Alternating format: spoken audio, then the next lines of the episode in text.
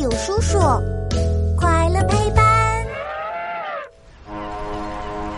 这天下午，迪卡和乐奇来到多一点群岛的沙滩捡贝壳，因为他们准备做一个贝壳风铃送给大友叔叔。乐奇，你做的贝壳风铃真好看，大友叔叔一定会喜欢的。可是风铃刚做好，就被一只调皮的小猴子一把抢走了。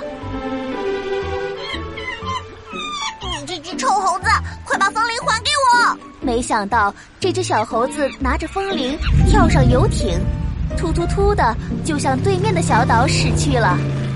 完了，小岛离这里这么远，我们要怎么追上去啊？如果海上有一座桥就好了。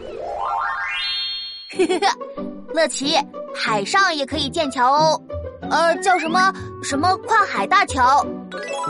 跨海大桥？可是海水那么深，桥是怎么建起来的呢？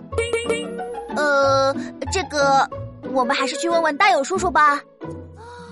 大有叔叔，哟！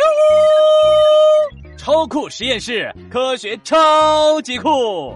我是大友叔叔，带你探索所有问题。哈哈，小朋友们，相信你们肯定都见过大桥。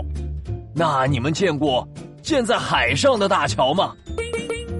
海上的大桥要连接两个隔着海的陆地，要在海上建一个这么长的桥，是非常困难的。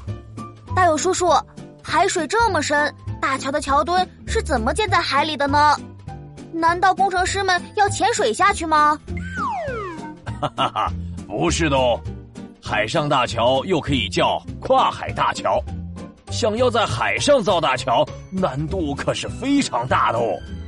因为跨海大桥非常的长，而且海底的环境也比地面上复杂的多。